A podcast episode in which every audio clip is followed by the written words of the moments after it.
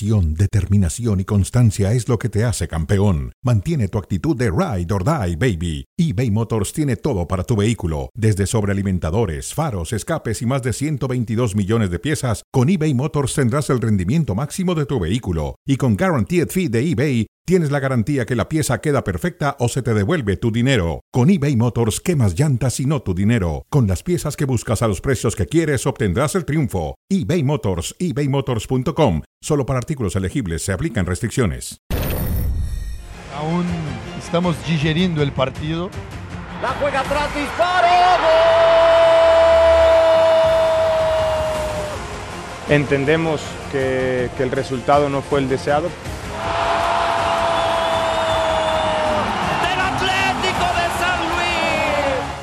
Risco calculado, una mala noche, pero con, con- con al final con el objetivo logrado que es estar en la final. Te vuelvo a repetir, se definió por detalles.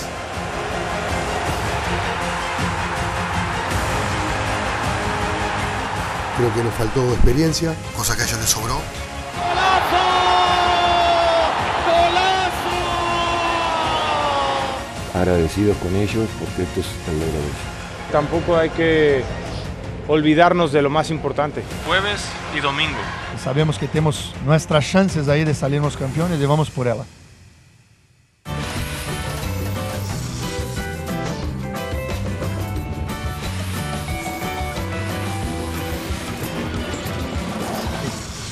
Hola, ¿qué tal? Bienvenidos a Cronómetro. El día de hoy, que ya es un día antes de la Virgen de Guadalupe. Hoy se cantan las mañanitas en la Basílica. Bueno, estoy un poco ronco porque el clima está demasiado frío. No aquí, afuera. Está lloviendo. ¿Cómo estás, Mauricio May? Muy bien, José Ramón. Buenas tardes y fuerte abrazo para todos. Bueno. frito, frito, sí, tienes Sí, razón. frío. Bienvenidos a Cronómetro a través de ESPN Deportes y Star Plus. Bueno, hablaremos de América, de Pumas, de Tigres, de los equipos que llegaron a, a la ronda de semifinales, pero del América. ¿Qué dijo Jardine? Vamos a escucharlo. Veamos, eh, bueno, no lo escuchamos, sino venimos jugando con los mismos 11 y creo que pagamos un poco el precio. Fue calculada una mala noche, pero con el objetivo clave que era estar en la final. Eso dice el técnico brasileño, que por eso hizo cambios y que no le salieron.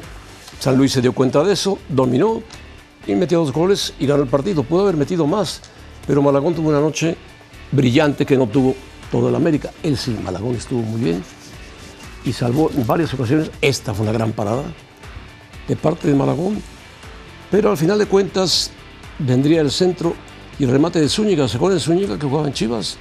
Bueno, pues metió dos goles, uno al final. En el final no hay fuera de lugar, está Quiñones parado en la raya del gol y finalmente este no es penalti, cabecita se tira de clavado. Son los suplentes del América, pero podrían ser titulares de cualquier equipo. Así de fácil, ¿sí o no, Mauricio? Sí, sí, sí, podrían ser titulares en muchos equipos del fútbol mexicano. Respondiendo a la pregunta, para mí no, no llega en desventaja por lo que fue su participación o su presentación el eh, pasado sábado. Es cierto, una presentación bastante pobre por parte del conjunto americanista. Asume la responsabilidad Andrés Jardiné, el técnico del conjunto de las Águilas, por hacer tantas modificaciones, cumplir con una rotación previa a lo que será el capítulo de ida de la gran final. Pero América sabía lo que había conseguido en el partido de ida contra San Luis el pasado miércoles. Y con eso le era suficiente. Por eso también creo que los futbolistas titulares, suplentes, los que hayan jugado, bueno, pues caen en ese exceso de confianza que yo veo natural y por eso yo no puedo tomar este como parámetro y decir que llega en desventaja a la, a la final contra Tigres. Bueno, lo que sí está claro entonces es que la banca de la América no es tan poderosa, que necesita... No, yo creo que sí, yo creo que sí es muy poderosa. Tan poderosa que tú acabas de decir que estos jugadores podrían estar de titulares en cualquier equipo. En- Poderosa en es. varios equipos. Poderosa es. El tema es que el, el grupo de futbolistas cayó en un exceso de confianza, un exceso de confianza natural. Natural. Si, si tú y yo salimos a echar una cáscara ahorita y vamos ganando el partido 5-0, pues ya empiezas a hacer. Nos retiramos. ¿Eh? Nos retiramos. No te retiras, pero ya empiezas a Si llueve, te cobija rápidamente. ¿no? Como dicen Bueno, por ahí. Y, y- y- y América juega un mal partido. Ahora. Es un mal partido. Es un mal partido, bueno, estoy de acuerdo contigo. Eh, ¿La afición tenía derecho a buchear? Puede hacer de- lo que quiere. A ver, Pagó un boleto. Claro, y, casi está- llenó el eh, estadio. Y, y estaban en, en- en su derecho. A mí me parece una exageración y me parece un drama tanto del aficionado que abuchó como de todos esos que he escuchado en la crítica decir que este América, cómo llega de esta manera a la final, que no respetó al aficionado. Pero, Es ¿sabes qué, cierto, Mauricio? Es Yo he cierto que el escuchado se olvidó de eso, ¿eh? Y he leído en Twitter que ponían, ¿qué resultado le gustaría? ¿8-1, 7-1, 6-1, 5-0? ¿Qué resultado le gustaría el día de hoy? Ah, no, no, a ver, por supuesto que a todos les hubiera encantado un 10-0. El No. 10-0 el, el- el- el 10-0 valía lo mismo que el 5-2, ¿eh? Sí. Era asegurar el boleto Dejaba- para estar en la siguiente liga ronda. muy mal parada un 10-0. Pero bueno, yo creo que se aprovechó de ellos San Luis y ganó el partido, simplemente, eso es todo. El América estaba clasificado desde el miércoles por la noche. Claro. En fin, Sin hacer mayor drama, ¿eh? bueno, el drama que lo hagan los americanistas. Esto no oculta la mala presentación americanista. ¿eh? Así es. Pumas. Dice Antonio Mohamed, el arbitraje fue muy gatillo rápido. Dice, se queja de la expulsión sobre Benvenedo. Benvenedo. Ben- Benevendo. Benevendo. Benevendo. Eh, no, no fueron inferiores a Tigres. No pudieron concretar el segundo gol que era clave para ellos. El penalti lo falla el chino Huerta. Se lo adivina muy bien Nahuel Guzmán, que es un gran atajador de penales. Enseguida se tapa esa jugada con el gran remate del Toro Fernández, que es un gran gol. Y ahí era cuando Pumas tenía el partido controlado, pero hay una gran jugada de Tigres que a mí me parece que hay foul, pero después no lo marca el árbitro y viene el gol de Bigón. Yo también vi lo mismo de primera. Para mí, para mí falta por parte de, Nico Ibáñez. Es una falta en ataque. Después lo que hace el equipo de Tigres con la calidad individual y colectiva que tiene este equipo, siendo uno de los mejores planteles que hay en la Liga MX. Y eso es lo que termina por superar al conjunto de los Pumas. Hay una jugada que a mí me parece clave sobre el final del primer tiempo. La de esta. Esta, la del Sí. Toto Salvio, Sí. que pasa por un costado. Un gol en ese momento le hubiera dado muchísima vida al equipo dirigido por Mohamed. Sí, no es lo mismo estar 1 a 1 que 2 a 1, yendo por un gol en segundo tiempo. Con Pero bueno, 45 minutos. no le dio por tiempo delante. a Pumas. Eh, Mohamed dijo que para ellos fue un torneo exitoso. Sí, yo pienso que Pumas trabajó bien, luchó bien, eh, termina en tercero general, quitando que cuenta el primero y el segundo. Nos faltó experiencia, a ellos les sobró. Sí, Tigres es un equipo sumamente experimentado. Para llegar al éxito debe soportar estos fracasos. Tiene razón Antonio Mohamed. Pumas no fue un fracaso, jugó bien, llegó al tercer lugar general y ahí se quedó. Y tuvo un torneo exitoso, por supuesto que tuvo un torneo exitoso. Para empezar, el, el haber calificado dentro de los primeros cuatro del torneo durante Sí. la fase regular y después la forma en cómo juega los cuartos de final y, y que le compite durante buenos lapsos de la serie a 180 minutos al conjunto de Tigres. Para mí sí es un torneo exitoso por parte de los Pumas y del Turco Mohamed. ¿Sabes qué le faltó a Pumas? Ser más inteligente en su cancha. Tenía que haber ido con ventaja en su cancha. Sí, que- creo que la expulsión de Trigos marca el rumbo de la, de la Marca el rumbo del partido, pero eh, Pumas tenía que haber sacado un gol por lo menos de ventaja. sí, Hubiera pero- sido diferente, no lo sacó, entonces vas ya condicionado al partido de vuelta. Muy condicionado. Bueno, Y hay una diferencia muy marcada entre un plantel y otro. Sí, sobre todo en cuanto a experiencia. Y eso en Cuatro o cinco jugadores experimentados. El chino Huerta, no, no le quedó grande la liguilla. Jugó a su nivel. Ayer fue el que empezó con todo. Consigue el penalti en un centro que le pega en la mano a Aquino. Tira el penalti, lo para Nahuel. Me da la impresión de que después baja un poco su nivel el chino Huerta y ya no ataca tanto como lo hizo al principio del partido. Pero sí tuvo una temporada muy regular, muy buena. Es un buen descubrimiento de Pumas que lo haya jalado como titular. Tan es así que la selección lo llamó y ahí sigue el chino Huerta buscando, intentando, tratando de ser un jugador importante para el fútbol de México. Para mí sí se queda corto el Chino Huerta en liguilla. ¿Por qué? Porque mencionamos a lo largo de la fase regular que el Chino Huerta era el mejor o uno de los tres mejores futbolistas del eh, torneo. Cuando está señalado, cuando juega con esa etiqueta un eh, futbolista, esperas que sea determinante y que marque diferencia en los partidos de importancia, como el de ayer. Y al Chino Huerta, más allá del penal que falla, eh, sí le cuesta el, trámite del partido y no marca diferencia en la, en la serie, en la eliminatoria. Sí creo que al chino Huerta, sobre todo en el capítulo del día de ayer, le costó mucho trabajo sacarse de la cabeza y superar lo que fue el penal fallado. Puede ser, aunque lo provocó, el penalti. un centro del chino, le pega la mano a Aquino, lo intenta cobrar él y lo, lo cobra mal. No estaba dinero en la cancha, quizá a lo mejor lo hubiera cobrado Fernández, posiblemente. El chino Huerta ha fallado muchos penales últimamente, sobre todo con la selección. Pero bueno, él dijo, lo tiro yo, eso habla de que tiene su personalidad muy propia y la quiere, la quiere resaltar. Bueno, terminó el chino Huerta, a mí me parece que fue una temporada muy buena del chino Huerta.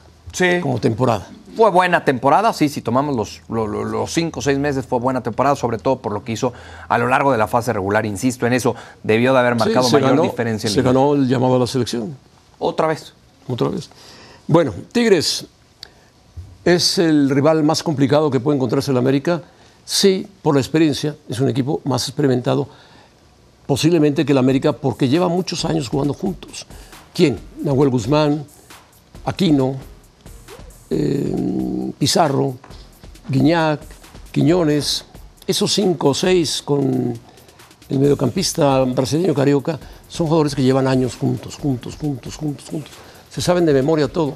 Y Bigón, que atraviesa un buen momento, también está jugando muy bien eh, este chico que era del América, Córdoba. Córdoba, que ayer hizo la jugada del empate. Laines. Laines, poco a poco, el sustituto de Guiñac, juega muy bien, es muy peligroso. Nico Ibáñez. Nico Ibáñez. Y bueno, no tiene, tiene una buena banca Tigres, no tan sólida como los titulares, pero seguro que Guiñac y Quiñones estarán en el partido de ida. Estamos hablando de uno de los mejores planteles de la liga a lo largo de los últimos 10 años. Eh, Bueno, eso, eso, nadie lo puede noveno título.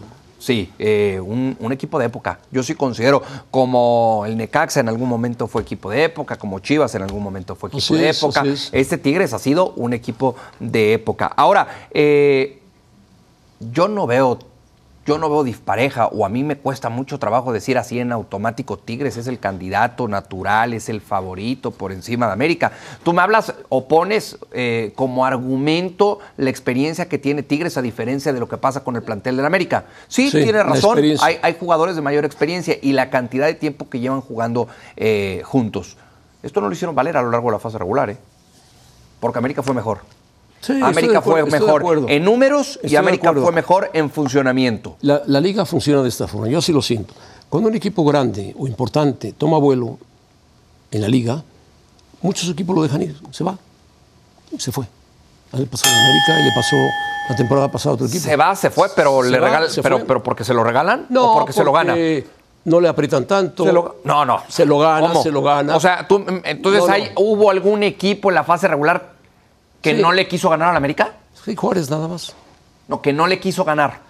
O sea, Todos, que, que- todos, que dijo, todos ah, no, no, ganar. no, que jueguen, Todos que ganen y que se vean bien. Todos querían ganarle. Ah, bueno, entonces, Pero no me, entonces no, me digas que por eso no fue mejor en la fase no regular. No, no, fue mejor en la fase regular por fase funcionamiento, regular. fue mejor en la fase regular por calidad, liguilla, fue mejor en la fase mejor. regular por buenas decisiones a nivel del no ha sido el mejor en la técnico. liguilla, pero bueno, está metido en la final. No ha sido mejor en la liguilla. No, fue mejor Tigres en la liguilla. ¿Cómo? El América tiene una derrota, Tigres llega sin derrota. Pero América en semifinal le marca 5 a un equipo, en 90 minutos pudieron haber sido 8. ¿Cómo que no fue mejor? ¿Tú crees que ese, ese América le hubiera marcado 5 a Tigres o a Pumas? No, pero sí creo que ese América le hubiera ganado a Tigres. Ese América le hubiera ganado El, a Tigres. el del 5-0 el miércoles en San Luis sí le gana No, a no, Tigres. el que tiene que ganar al Tigres es el jueves y el domingo. Ah, No, eh, eh, esa, ese. te- esa tendrá que ser labor de Jardiné y de los Ah, bueno, futbolistas. bueno. El tratar de, de mantener es el, equilibrio y la continuidad tan de un partido de a van otro. ser campeones. No, pero- qué pero- bueno, qué pero- bueno que pero- es que aquí nadie viene a hablar por el americanismo, José Ramón. Sí. Aquí venimos a hablar por lo que hizo uno y otro equipo a lo largo de la temporada. lo hicieron, el Tigres lo hizo y está en la final merecidamente. ¿Y América no? América está en la final merecidamente Ah, también. bueno, pues ahí está. No hay ningún problema. Ahí está. No hay ni- ningún pleito con eso. Ningún pleito. Están en la final, unos eh, un poco más eh, crecidos, otros menos crecidos, unos con más experiencia, otros con menos experiencia, punto, nada más. Quizá algunos con mejores jugadores y otros con peores jugadores, pero ambos son merecidos finalistas. Bueno, Yo en calidad lo veo muy similar, pero pasemos al tema del Barcelona, José Ramón. que Bueno, nos estamos el tema del. Barcelona. Tenemos un equipo, un Barça en construcción, dice Xavi. Ayer fue borrado materialmente por el Girona, vecino del Barcelona. Sí, hay que tener paciencia al proyecto de Xavi. No es fácil. Fue campeón de liga la temporada anterior, fue campeón de la Supercopa, ha empezado bien. Tiene un proyecto nuevo, llegó Joao Félix, llegó Joao Cancelo. Tiene que buscar por todos lados el Barcelona. Ayer hay que reconocer que Girona, y sobre todo este 3, que pertenecía al Real Madrid, jugó un gran partido y le ganó. Cuatro goles a dos. Y Lewandowski se perdió el empate a tres goles con un remate de cabeza solo en el área. Y así ganó el equipo de Girona que está jugando muy bien. Este es Xavi y el otro es Michel Sánchez, que subió al Girona a la primera división. Sí, el, problema que yo le encuentro a este Barcelona es que no logra por uh, ser constante. Un fin de semana te da un partidazo y gana contra el Atlético de Madrid, ocho días después eh, se le ve eh, carente de ideas en ataque, débil en aspecto defensivo contra el Girona y lo ter- le terminan pasando por encima. Ayer no juega mal el Barcelona, pero el equipo, el equipo rival lo supera, con mejor Lo fútbol. supera, tuvo más intensidad, más velocidad, más llegadas, fue más peligroso, a pesar de que el Barcelona no jugó tan mal como uno se espera. Pero el resultado es muy fuerte, 4-2, perder en casa es durísimo. Convocatoria del Tri, ¿estás de acuerdo? Sí, estos son, estos son los futbolistas que van a enfrentar a Colombia el próximo fin de semana en Los Ángeles. Los porteros Julio González y Toño Rodríguez. Defensas Alexis Peña, Brian García, Orozco Chiquete, Luis Olivas, Omar, Ocamp- Omar Campos, Rafael Fernández, Ricardo Chávez. Rodrigo Huescas, mediocampistas, Ponchito González, Andrés Montaño, Eric Lira, Dieter Villalpando, Jordi Cortizo, Juan Domínguez, Omar Gobea, Rodrigo López. Delanteros, Brian González, César Huerta, Edgar López y Guillermo Martínez de Puebla. Es un- una selección diferente a todas. Sí, este, este quizás ha sido el, el rompecabezas que más, le ha- que más trabajo le ha costado armar a Jaime Lozano. ¿Por qué? Porque vas a jugar un partido intrascendente por un contrato en medio de una final de tu torneo local, con equipos de vacaciones, con otros arrancando la ¿Y pretemporada. Colombia llevará un equipo parecido? Sí, lleva un equipo parecido. Lleva un equipo parecido. ¿Por qué? Porque está metido ahí con calzador. En, en- en un fin de semana que a nadie le hubiera gustado El jugar un partido de selección. Sí, porque todavía hay partidos que se le deben de pandemia. No, vaya partido. México, Col- Colombia acaba de ganarle 1-0 a Venezuela Sí. en un partido amistoso. Sí, eh, seguramente esta será Bueno, una selección de pues vamos a ver cómo le va a, este- es a esta selección. de México muy distinta. ¿Dónde van a jugar? En En el Coliseo de Los Ángeles. el Coliseo de Los Ángeles. No habrá lleno. Seguramente no. Con esos jugadores, Difícilmente. difícilmente. Bueno, vamos a una pausa y regresamos con el fútbol americano. Al regreso, los Cowboys le quitaron el liderato del este de la Nacional al equipo de las Águilas de Filadelfia. Lo revisamos junto a Javier Trejo Garay.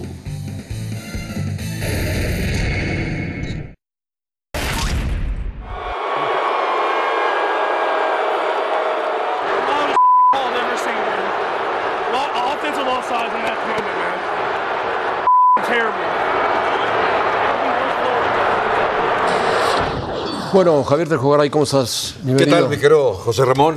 Mau, qué, ¿Qué gusto. pasa, Javier? siempre, Estaba enojado Mahomes. ¿no? Estaba enojado Andy Reid, estaba enojado Patrick Mahomes, estaba enojado todos los A ver, aficionados. la los Jefes jugada, porque yo al productor no me lo quito de la oreja de que fue una falta terrible, te- que hacía 15 años no se Un marcaba. offside ofensivo. Offside ofensivo. Un offside O sea, ofensivo. pisó una línea que no sí, debía pisar. estaba invadiendo, digamos que la zona neutral, que es donde está el balón, ahí no puede estar ¿Te más que parece clara la jugada? Eh, viendo ya con estas líneas virtuales que se ponen. Los, favores sí. ve- los famosos vectores, ¿no? Totalmente.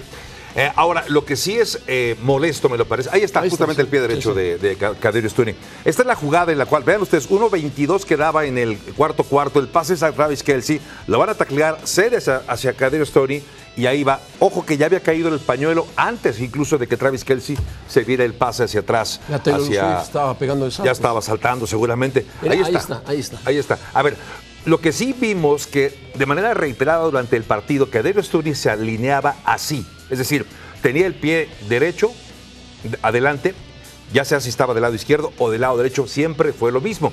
Lo que llama la atención es que por qué se esperaron a marcarlo hasta el final, si había tenido por lo menos tres o cuatro ocasiones donde tenía el pie sobre esa línea neutral. Digamos que está bien llamada para mí la jugada, el pañuelo, pero lo que molesta es la irregularidad. ¿El, ¿no? berrinche de Mahomes es eh, necesario? No, no se fue de la boca. Sí, me parece que hasta va a venir una multa, muy posiblemente a. Aventó el casco. Aventó el casco, profirió algunas barbaridades. Mira, se han sancionado 13 penalizaciones por offside, ofensivo contra la ofensiva esta temporada. Parece que es una tendencia ahora, ¿no? Para este 2023. Pero es que vamos de deporte a deporte. La misma polémica del pie del portero en la raya en el penal. Ándale. ¿Por qué unos, por qué unos se repiten y otros no? Bueno, pues lo mismo pasa acá. ¿Por qué unos Sí. señalan, otros no? Bueno, al final hay un reglamento.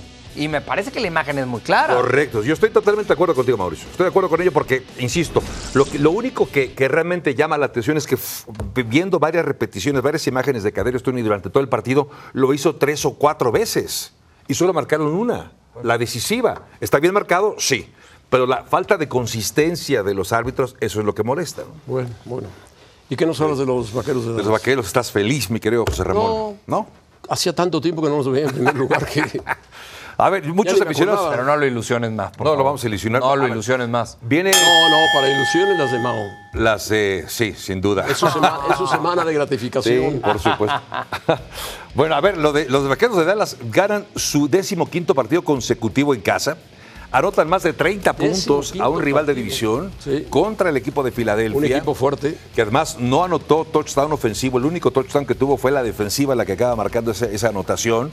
Los balones que perdió Filadelfia, la agresividad de la defensiva de Dallas. Digamos que esta fue quizá la mejor exhibición de Dallas en todo el torneo. Eh, ya le ganó por segunda semana consecutiva a un rival con marca ganadora, lo cual ya hay que empezar a ver a los vaqueros con otros ojos, me parece. Después de tan cuestionado que estaba, por las victorias ante equipos con marca perdedora. Y ojo, esto es muy importante. Ok, ya es Dallas número uno de la división este. Perfecto. Pero vienen partidos contra Búfalo, partido bravo, con el clima en Búfalo. Miami, visita Miami. Luego regresa a casa para jugar contra Detroit. Y el último partido contra Washington, yo diría que se le pone una palomita desde ahora para ganarlo. Los otros tres son ganables, pero sí, evidentemente es complicado. Si comparamos con la, eh, el calendario de, de Filadelfia, lo tiene más sencillo. Dos enfrentamientos contra los gigantes, uno más contra Cardenales y otro contra Pero Seahawks. no viene en una caída Filadelfia. Esa es una buena pregunta, porque tengo la impresión que sí.